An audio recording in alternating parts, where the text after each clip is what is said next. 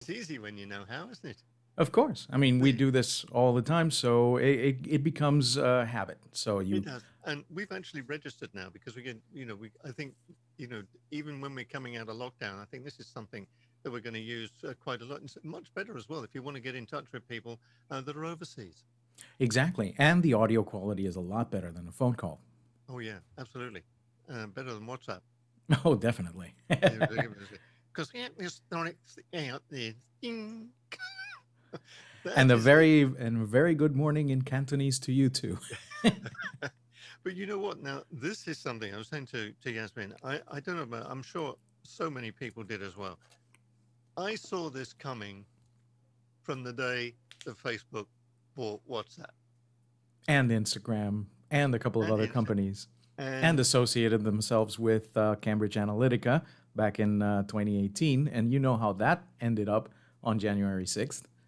with the thing is, they become they become a company you can't trust. And you know, I think the thing with this, and I, I I don't know if you agree with me, if they had just come in and said, uh, "We've updated our privacy policies," and that was it, probably a lot of people, me included, ah, just click on it without reading them, which I guess is a dumb thing to do, but a lot of people do it. But never ever threaten people. you, I mean, the first thing, if you say, you know, if you don't agree to our policy update by the 8th of February, what it is, you're going to have to leave the app. Okay, Mhm. well, I'm not going to wait till the 8th of February. I'll leave now. exactly. Um, and like uh, 72 hours, 25 million people moved to um, Telegram. That is correct. But that's 25 million out of, I don't know, Oh, so two and a half billion people use the app If every all gave me a dollar. They all gave me a dollar, I'd be very happy. Oh, they if they all gave me a penny, I'd be happy. why is it you know what is it with with this because we know we can't trust zuckerberg he's proved this because of like you said what they do with uh, with cambridge analytica what on earth makes him think that people are going to agree to give him more information from what is supposed to be a personal apping system a personal messaging system Well, I think it's all a matter of economics. I mean, you've uh, worked with, uh, uh, you know, something that's crucial to the economy, which is, uh, for example, petroleum products and whatever. And you know that a lot of the times, the, whoever decides the price will say, well, if we rise, if we raise the price by this much, we're going to lose this much uh, customers, but we're going to make this much more money, and that becomes a economic decision. And in this sense Facebook was already sitting on a lot of data from people who opted in when it was optional to have this data associated, and uh, from associating that data with the one from Instagram and the one from Facebook and the one from all of Facebook's partners and the one that we are providing. For example, whenever we update our website so that when we share something on Facebook, it shows with like the little uh, picture and the description of the article and so on. We have to put in Facebook's code on our website so that every time somebody visits our website, Facebook can tell that that person visited the website. And if you're relating that with Facebook's information, well, people will say uh, Facebook can come to conclusions such as uh, people who um, listen to this show also like or dislike certain things on the internet and so on, so they can sell them uh, more targeted advertising, which is kind of what pays for the whole thing. So Facebook probably said, well, what can we do to make our data worth more? Well, we can associate it even more. And it's in these connections uh, of little bits of data here and there that here is where the value lies. Facebook doesn't care that, for example, you and I would message each other about, I don't know, uh, a football game or something like that. They just care to know that every time there's a football game, we talk, and it doesn't matter what we talk, we're just into football. Or we hate football with the, the same passion or whatever. And that is worth something, sometimes even more than whatever it is we talked about. So that's what Facebook's doing. That people are thinking uh, wrongly that Facebook is going to look at all your pictures and look at all your texts and so on. But uh, a, there isn't enough computing power in the world to do that because you'd have to have half the computers in the world listening to the other half of the computers in the world. And again, there's more information in what goes on around these conversations than the conversations themselves. I'll give you another example. There's a security guard in your building that has access to look at all the cameras of people going in and out. He can't listen to the conversations they're having, you know, up and down the elevator, but he knows when everybody comes in and out, who talks to who, who rolls their eyes every time Jerry walks out the elevator, for example. So, in knowing the comings and goings, that security guard has a much better idea of what's going on in the building than if he actually listened to or even read the transcripts of the conversations that go on in the elevator. So, that's the thing. Uh, a lot of people are saying. But that same security guard, for instance, if I um, get somebody dropping something off to me at the building um, for me and he, he sees who it is that dropped it off, then he's got additional information. Exactly. You know, so. Um, Even if he didn't they, look at the contents of the box. No, exactly. But so what I'm saying here is look, okay, I know they say uh, you know, we can't look at your information if we want to. It is encrypted. If it stay, if if something doesn't go, it stays on our on our servers for so long. Uh, or I don't think that is the issue here. I think, you know, I know that they don't. But if I go to Telegram, well, Telegram may not be a particularly bright, brilliant example because it is Russian. Um, but the thing is, they're only going to see the information from my whatever I do on Telegram. Um, well, Telegram itself is interesting. Uh, first of all, it is made by a couple of Russian people, but they have fallen out of favor with the Russian government because they haven't been very cooperative with mm-hmm. the Russian government. So uh, you just reminded me of that line from uh, I think it was one of the Austin Powers movie. Um, I hate people who discriminate others based on their point of origin and the Dutch. Um, that was Michael, uh, the most terrible Michael Caine impression I've ever done. You're so right. yeah, um, the thing is, I, I, think I do better with the one with the bloody doors off. No, um, people know that. exactly. So uh, the thing is, they they are Russian. Yes, they were born in Russia, but they are not necessarily in line with the Russian government. That being said, the author of Telegram has opened the source code for the Telegram program, but he hasn't opened up the source code for the server side. He asks us to trust him with that, and a lot of us are comfortable with that, but I understand why somebody might not want to trust something that they can't audit. The reason he's given is that he doesn't want governments like the Russian government or others to have a look at the source code of his servers so that they could build either their own servers or to impersonate his or to make their own uh, social network or whatever, um, or for others to maybe look for exploits or whatever. But that kind of falls apart because you have other applications such as Signal, for example, mm-hmm. that open up the entirety, the 100% of their uh, source code is open, in including uh, parts of it like the encryption, which is used by WhatsApp or by other applications that have mm-hmm. implemented Signal's protocols.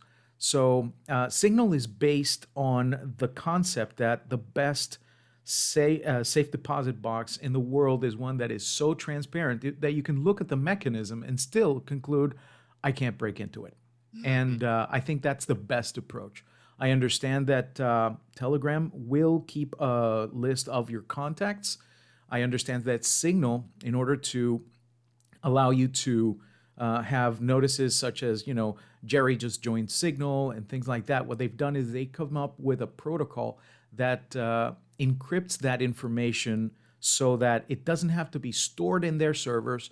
Your um, own application keeps a list of who's on or off in your contacts, and it doesn't share that information with Signal, which I think is a good thing a lot of people are worried because they uh, think, well, how does Signal tell me that Jerry just joined Signal? But there is a protocol and it's documented that allows the Signal servers to provide you with uh, a, a, zero knowledge proof that somebody else is on Signal or not. So that's uh, something off their minds. But definitely, a lot of people are, are going uh, to Telegram not only because they think it's more secure, which is it isn't, it's just as secure, but also because it's got a bunch of other functionalities like uh, uh, up to 100,000 people in groups or like stickers and, and, and bots. Uh, bots are just little snippets of programming that you can make so that it'll auto reply or have menus or tie it up with your customer management system or whatever. It's very, very functional. Signal lacks that. It's much of a much more of a bare bones application, mm-hmm. just to send and receive information. Also, Telegram lets you send files up to 1.5 gigabytes in size to another user, which is interesting. Uh, I think the limit right now in Telegram is like 54 megabytes or something like that. But one thing you have to take into account is that Telegram says all our messages are encrypted, and that is true. But um, unless you set a conversation to secret chat or secret mode or whatever, it does go through uh, Telegram's servers unencrypted and then gets encrypted on the way to the other person's uh, device. So it's it's encrypted, but it's only end to end encrypted if you mm-hmm. actually request it to. And also, the groups are encrypted, yes, but in order for a message to be shared among a number of people, it does have to be decrypted at Telegram side or at WhatsApp side or at any other point so that it can then be sent encrypted to everybody else. So everything you chat in a group chat, technically, while it is encrypted, it is um, you know available for the servers to look at. And you know that there are some legislations around the world. The first one that comes to mind is China's that uh, if something is uh, sent or received on a server that's within a certain jurisdiction, then some governments have the legal ability to seize that information, and that might not be comfortable for some. So be sure to take that into consideration when you're using any of these apps. I tell you another another thing which is interesting is that WhatsApp's um, new policy cannot be enforced in the European Union because they have a really they good general really data protection mm-hmm. regulation. Mm-hmm. Mm-hmm. It's a it's a law with teeth, claws, fangs, and a poison tongue. I mean, it's it's really really powerful. And uh, since they have so many millions and millions of users at uh, in the European Union, they dare not lose access to those people. So they are all right then to do it to everybody else because we don't have the legislation. Exactly. The one we have here is more like a, a stuffed plush toy of a tiger. Um, it does have some protections for users, uh, but it only comes into uh, play, in, I think, at the end of March. And even then, if you already gave, um, you know, Facebook and, and, and every other, other uh, social media network uh, the ability to gather all of this information and work with it as they see fit, then there's not much re- legal recourse. So I think it's going to be a question of how much users are willing to push back. You have to take into account that a lot of uh, like uh, cell phone plans, not only Panama but across the world, mm-hmm. are like okay, it's all you can eat plus uh, you know what's free WhatsApp data or whatever, or you can just not browse the web but you can use WhatsApp or things like that and there are no such plans for other applications. So a lot of people who depend on WhatsApp right now are going to still depend on WhatsApp, uh, WhatsApp, especially because here in Panama and a lot of other places in the world, uh, SMS messages are charged for. Mm-hmm. A, a, lot. Uh, one of the big reasons why people in the U.S. don't use WhatsApp that much is because they have free SMS wherever they go. So they use either iMessage on the on the iPhone or they use the regular messaging application that comes with your Android phone and it doesn't cost them a dime. They can't send big files, they can't have groups or whatever, but for basic private communications between people, it kind of does the job. So it doesn't affect the US market that much. It's going to be a. Mm-hmm. So say, how does the likes of Telegram then and Signal, if they don't have this, if you like, a conglomerate that um, uh, Zuckerberg has, um, how do they make their money? They don't. They're NGOs. They're nonprofit organizations that receive donations from people and are audited just like any other NGO. And uh, you can see who funds them and uh, where they get their money from and so on. A lot of people won't bother to check who funds Signal or who funds Telegram mm-hmm. or whatever. But those people who do, and we kind of outsource our trust to them, uh, these big auditing firms or whatever, um, they are in charge of uh, making sure you know these donations are used in, a, in an ethical manner and so on and uh, that's how we deposit our trust in them that being said if for whatever reason you need something that isn't controlled by a third party you can always use a lot of your own uh, applications and services and servers and so on. I, for one, remember a couple of years ago, I had a customer who wanted to set up his own internal uh, private communications server for his company. It was a small company, 10, 15 people, but they wanted secure communications because they just did. And uh, what we did was we set up a server in the EU, which has much uh, more protective legislation. And we set up uh, encrypted communications apps that are open source and based on things like Signal. And we also implemented a VPN on each one of the devices. And we took away the SIM card on the cell phones that they used to communicate with. They would communicate using Wi Fi, but through a VPN.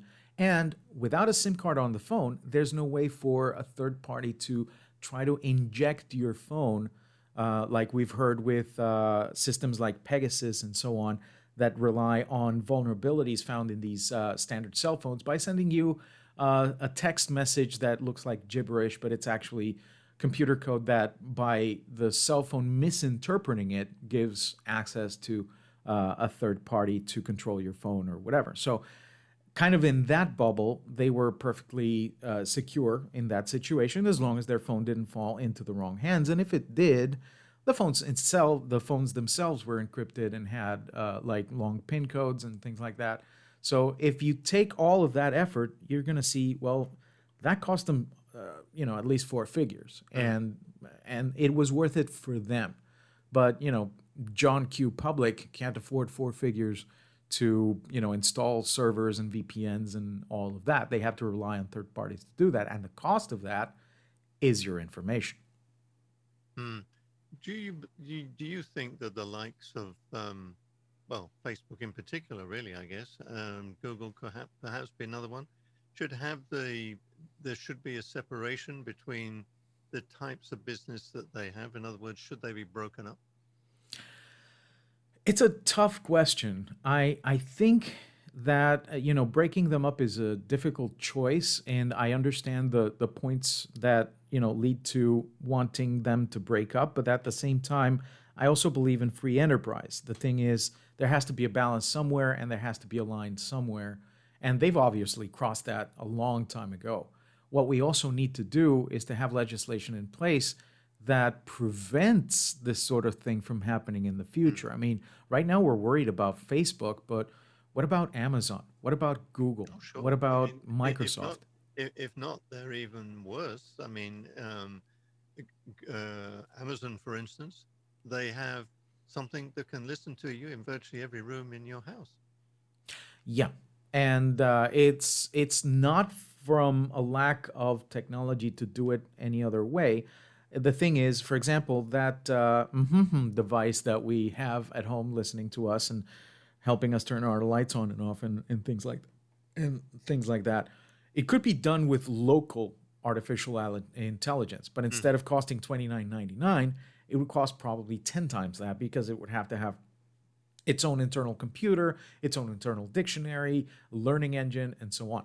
Which is not to say that it doesn't exist. it's already being created by enterprising individuals that believe in higher levels of privacy who have developed such things using low cost computers like uh, we've talked about in the past, mm-hmm. like the Raspberry Pi and things like that but it will take a long time for these devices to actually hit the market because they don't have the clout that Amazon has, for example, or hmm. Google or Apple's uh, with her Siri device.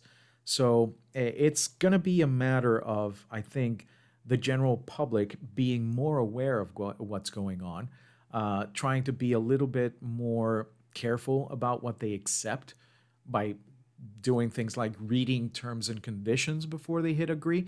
I know that a mm. lot of them are, you know, three paragraph shorts uh, of the Talmud's length, but uh, we need to be more careful and be more aware of our security.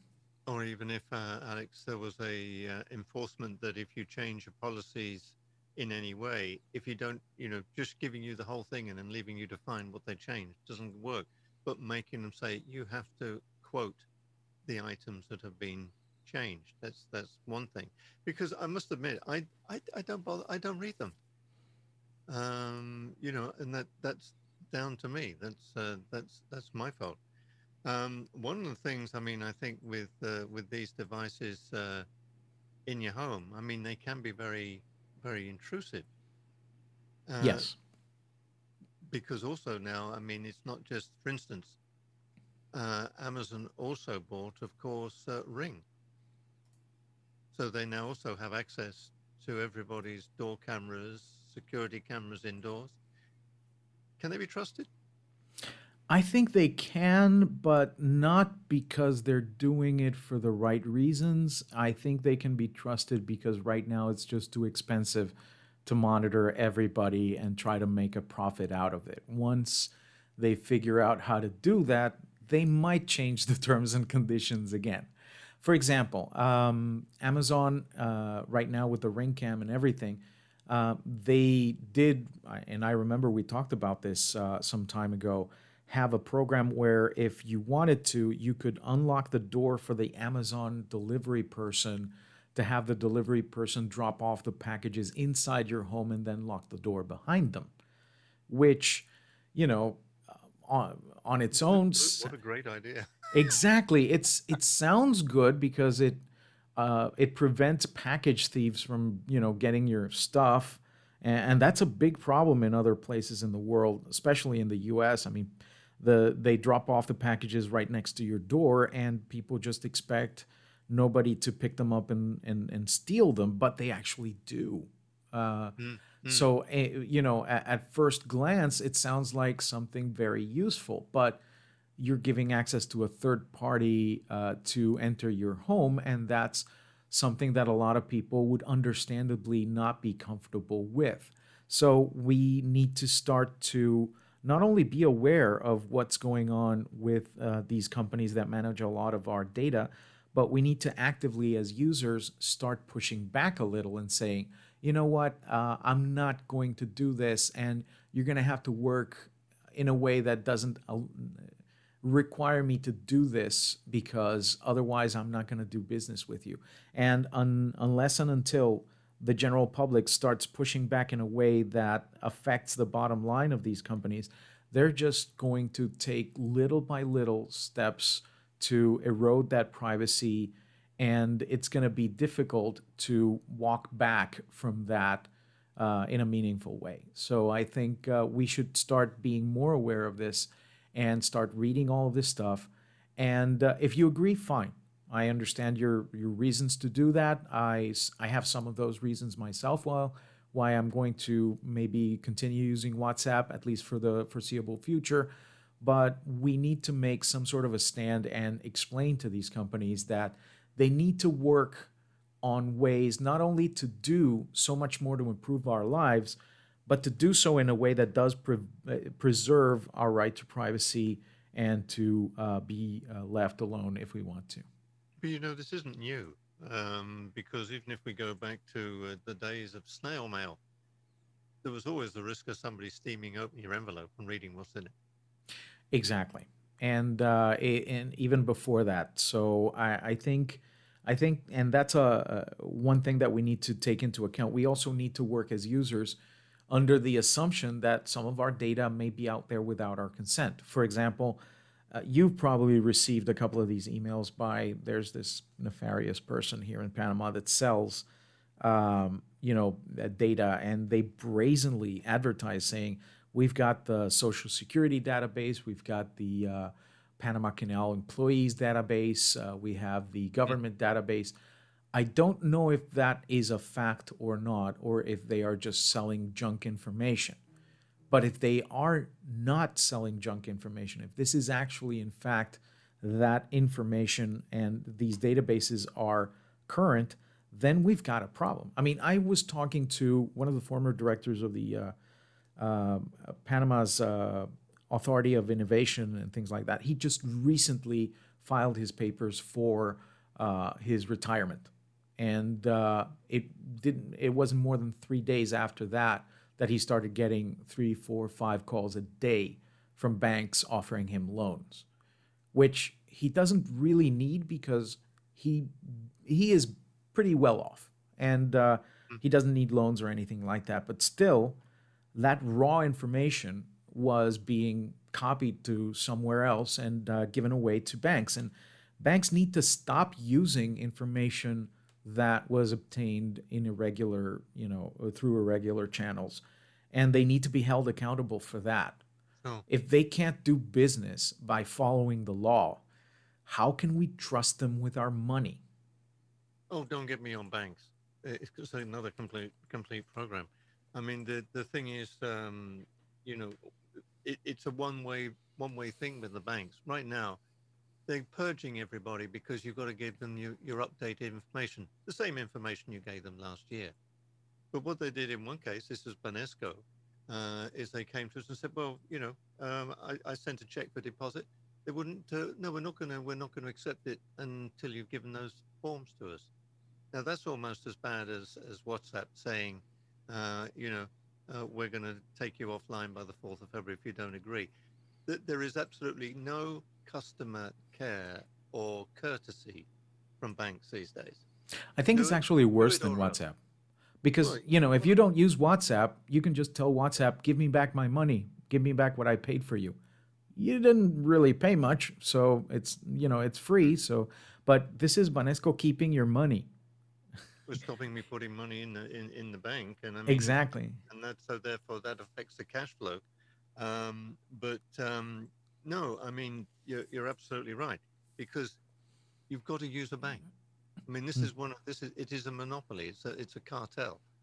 Um, I remember as a kid, I'm going back a long time. Obviously, we used to used to put money in the bank to save it. You got something like 16% a year in, interest on it. Now they don't give you anything. Why? Well, because the money, of course, is going to the shareholders. They get their money, but the people that put their money in the bank don't. Yeah, and it used to be that could you could make some decent interest in the bank, like you mentioned. I mean, I remember when I was a kid, my my my my first savings account paid six percent uh, interest. Now, the interest that you get on a savings account is less than the the the amount you lose for inflation's sake, eh, which is ironic. I mean, Mm. I'm actually eh, uh, right now depositing money in the bank is the the the I would say the slowest way to uh, you know lose money in the process. It's like uh, you know uh, it's it's it's it's insane. But uh, unfortunately, that's the reality we live in, and it will be until we, as the general public, start demanding more and asking more of uh, not only banks but you know social media and everybody else. But- And the way we act with uh, uh, on that is by doing things like saying, you know what, I say no, I don't agree, and thank you, and I'll just use something else. Uh, I tell you what, I just want to get back to because this is this actually happened last week. Funnily enough, after all this this business with uh, um, with WhatsApp and sort of discussions on privacy, um, is that so just after Christmas, I wanted to buy myself a a, a- a very very good um, hand drill and hammer drill, and of course, I guess the Cuisinart of of, of that uh, side of things is is DeWalt. So I went to I went out and I I bought myself a nice DeWalt. Uh, um, drill with two batteries and, and whatever. And um, there was something, I went back to look for something else. Then I got a message from Amazon new batteries for DeWalt. I mean, it must have been a coincidence, but, but why? You know, It may have been that you were browsing the DeWalt website at some point to find what the brand was or things like that, and uh, you know what the brand was offering. So you went to the local store, and then uh, your Facebook was uh, installed on the phone or whatever. So they figured out, okay, he's in a hardware store and he's, you know, he's been looking for DeWalt stuff. Let's offer him some DeWalt advertising or whatever. And that's kind of uh, what makes Facebook all of its money. no, I tell you what, I do like um, uh, this thing, Amazon. You know, you buy something off Amazon, hmm and then the next week they send you, got just the thing for you, and it's the thing you bought the week before. Yeah, it's it's smart, but not that smart. I- if it were smarter, it would probably, you know, sell you something like, okay, so you bought a, a drill last week. Here's something to hold the drill with, or here's some extra batteries for the drill, or you bought the drill, now get the uh, automatic something or other. Um, but yeah, sometimes you get the same thing advertised. I mean, I've I've looked for things for customers sometimes, and uh, you know, a customer will ask me something like, "Hey, how much does a server cost?" Well, there's this one that costs around $600. It's pretty good, uh, even for something as cheap as that, and so on. And for the next three or four weeks, every time I go to a website that has embedded Amazon ads, I'll see ads for the same thing. So that's why sometimes when people ask me for things that are not necessarily something that I myself would uh, shop for, I use an incognito window. So uh, that way, at least that search doesn't get tied to my uh, my profile, and I don't get advertising for I don't know things like uh, adult diapers or things like that. I know I might need them eventually, but fortunately, Yeah, knock on wood, I don't need them right now. looking ahead, Alex. I mean, that's the whole idea of the business. And by the way, I wanted to mention your your background looks very good because it makes you look as if you've got a halo. yeah, the one with the horns wasn't working. now, just to, just quickly to, to to wrap things up, people that are listening to us, people have seen all the publicity in the uh, in the press and all the talk about WhatsApp. I mean, I left basically out of a matter of principle, not concern about my. Because to be perfectly honest, if you want to look at my WhatsApp, um, even if you want to look at my encrypted WhatsApp messages or whatever, I'm sure they would put a normal person to sleep in about five minutes. So that's not my concern. Uh, my concern was the attitude they took on this case, which was these are our terms and conditions. We've updated them. Take it or leave it. In other words, if you don't like it, well, you can either agree to it or leave the platform. That I do not agree with. That is that was the straw that broke the camel's back. And uh, I've always had Telegram on there, although it's not been active because the people that uh, um, all the contacts that had it there weren't using it because they were still using uh, WhatsApp. But what I have said to uh, you know to everybody now, with the effect from the 31st of um, uh, January, I will not be uh, communicating with WhatsApp. Uh, I will have this sort of changeover period. I may keep it and not use it just in case somebody comes up. I will be using Telegram and I've also got Signal on my computer, so I've got plenty of options. But the normal guy, I guess, like me or, or whatever, should they be concerned of agreeing to to WhatsApp? I think they should be concerned out of principle, like you. Because let's play something between devil's advocate and straw man here. Have you ever been uh, asked to leave a restaurant because of a dress code? Uh, no, because I always dress nicely. Exactly. But somebody might walk in and say, uh, "Hey, I don't care for your no shirt, no shoes, no service uh, rules. I want to be uh, attended to, even if I'm not wearing shirt, shoes, or pants or whatever." And you have to take into account that Facebook is a private business, and you should allow private business to conduct business in the way that they see fit. And I agree with that in principle. Mhm. but this is not a restaurant. This is not uh, you know a, a beauty parlor. This is not like your regular um, you know business. In a in a restaurant you can always eat elsewhere you can make your own food at home et cetera et cetera at a reasonable cost but there is no reasonable cost for you to create a uh, network of secure messaging and uh, file sending and receiving uh, on your own. So there is kind of a big barrier for you to be able to say no. So it is kind of a monopoly situation, and there are laws in place to protect uh, the public from abusive business practices. So I believe the answer lies somewhere in the middle. A, a business can be successful without being abusive, and Facebook should consider uh, trying to be successful uh, in in a way that doesn't infringe on the rights of people to you know be private. So I understand that you're leaving uh, uh, Facebook and WhatsApp and everybody every everything like that, and I would encourage people to do that as much as they can because that would send a strong message. I myself, like you, I mean, if, if you could read my private messages, you'd either fall asleep or cringe. But uh, the thing is, I use it a lot for uh, a lot of things besides gossiping or whatever or sending Business, memes. customer information. Exactly. A lot of people invested a lot of money in automating WhatsApp. There's a lot of businesses right now where you can shop by WhatsApp, you can get Mhm. customer services by WhatsApp and so on, and that that should be worth something. And uh, I think that by people leaving in droves, they can send a message to WhatsApp and say, you know, we need you to do business, but you got to work better. All right, Alex, as always, thank you very much. Uh, we can communicate together with Signal or Telegram or um, smoke signals. We go, go back. A. Hogwarts uh, owl. Oh, that's a good idea. Yeah. Yeah, be, be Um, expecting an envelope soon. As always, Alex, thanks so very much for being with us here on The Breakfast Show and uh, sharing your knowledge with us about techie things. And um, we'll be back with you again next week, all being well.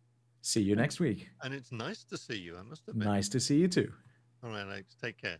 Dr. Computer, Alex Newman here with us on this morning's breakfast show. Um, the time